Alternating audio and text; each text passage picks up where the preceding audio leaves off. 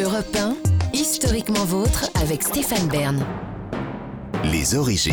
Et pour conclure cette émission, on remonte aux origines, toujours avec Jean-Luc Lemoyne, Virginie Giraud, mais avec vous maintenant, David Castello-Lopez. Oui, les stylos B, c'est super. Je me souviens qu'on avait reçu Amélie Nothomb, une Mm. époque qui nous avait dit que les, les stylos B, c'était vraiment euh, euh, euh, toute sa vie.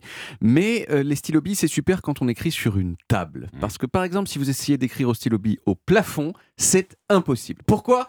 Eh bien, parce que pour fonctionner, votre stylo B a besoin que la gravité fasse couler l'encre vers la pointe. Or, quand vous essayez d'écrire au plafond, eh bien, l'encre, elle coule en sens inverse de la pointe. Dans ces cas-là, c'est donc impossible d'écrire et paf, les ennuis commencent. Alors vous allez me dire, euh, mais qu'est-ce qu'on a besoin d'écrire au plafond hein? Et je vous répondrai, taisez-vous et laissez-moi finir ma chronique.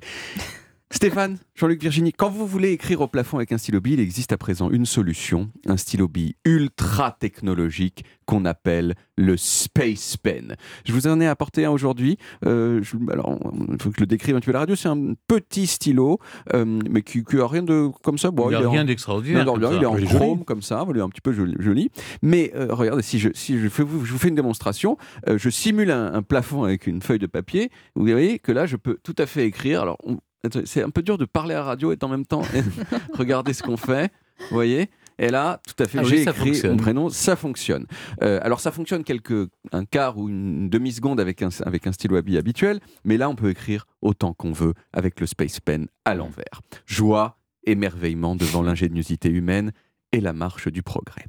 Mais alors, depuis quand il existe ce Space Pen? Eh bien, il y a un début de réponse dans le nom du stylo lui-même, bien sûr. Le Space Pen, le stylo de l'espace.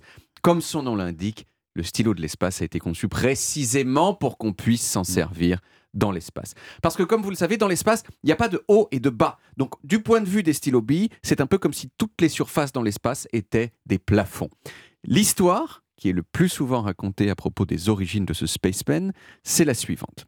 Au début de la conquête spatiale, dans les années 60, les États-Unis ils ont remarqué que les stylos billes ne marchaient pas dans l'espace. Et donc, ils ont dépensé des millions de dollars en recherche pour mettre au point le Space Pen. Dans le même temps, les Russes ont aussi remarqué qu'on ne pouvait pas écrire avec un stylo dans l'espace, mais au lieu de dépenser des millions de dollars, eux, ils ont juste donné à leurs astronautes des crayons à papier. Morale de l'histoire, les Américains sont de gros, gros teubés.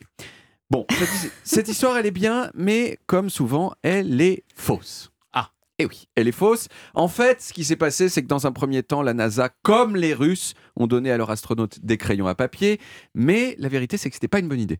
Parce que si la mine se casse du crayon à papier, elle va voler un peu partout dans l'habitacle de, de la, de la- du vaisseau spatial. Elle peut entrer dans les yeux des astronautes. Elle peut s'infiltrer dans des machines et causer des courts-circuits. Et en plus, en plus, le graphite avec lequel on fait les mines de crayon, eh bien, c'est un matériau inflammable. Et les incendies dans l'espace, je vous le dis tout de suite, c'est nul parce qu'il n'y a pas de sortie de secours.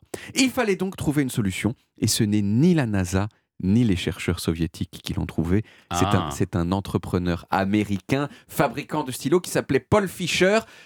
Et il l'a inventé tout seul, de son plein gré, Paul. Il a investi un million de dollars pour développer le Space Pen. Et il y est arrivé. Comment Alors, je vais vous l'expliquer avec euh, mes termes simples, en tout cas si j'ai bien compris.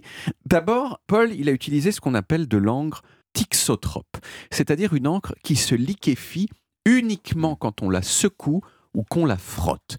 Et ça, ça permet à l'encre de ne pas couler du stylo partout Mm. dans la cabine spatiale quand on ne l'utilise pas.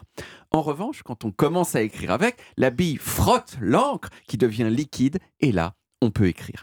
Et deuxièmement, Fischer, Paul, il a enfermé cette encre dans une capsule pressurisée à l'azote. L'azote, il pousse l'encre dans une seule direction à l'intérieur de la capsule, euh, que le stylo soit la pointe en haut ou la pointe en bas. En gros, c'est exactement comme si le stylo contenait sa propre petite atmosphère Oui, oui, et la gravité qui va avec. L'invention de Fischer, elle a attiré l'attention de la NASA et en 1968, c'est devenu le stylo utilisé par les astronautes américains, mais pas seulement. Les Russes en ont acheté aussi et même plus récemment les Chinois. Alors personnellement, euh, pff, je pense qu'on est un peu tous dans ce cas, dans, cette, euh, dans, dans ce studio, euh, les chances qu'on aille un jour dans l'espace sont voir. minces. Peut-être vous, Stéphane. non, C'est je le- crois pas. Je trop vieux. Si on vous le propose, vous Non, diriez oui. oh, bah, surtout pas. bien faire un secret d'histoire sur le Non, non, de, non, de non, la ça m'intéresse pas du tout d'aller voir Ah ce qui oui se passe là-haut. Bon, du coup, du coup, en tout cas, vous pouvez en acheter un, comme ça vous pouvez écrire sur Ben le voilà, plafond. comme ça, je peux me croire dans l'espace. Super. Bah, merci beaucoup. David. On retrouve les origines en podcast sur toutes les applis audio et en vidéo sur YouTube, Dailymotion et sur le site europe1.fr où vous pouvez également retrouver toutes nos émissions.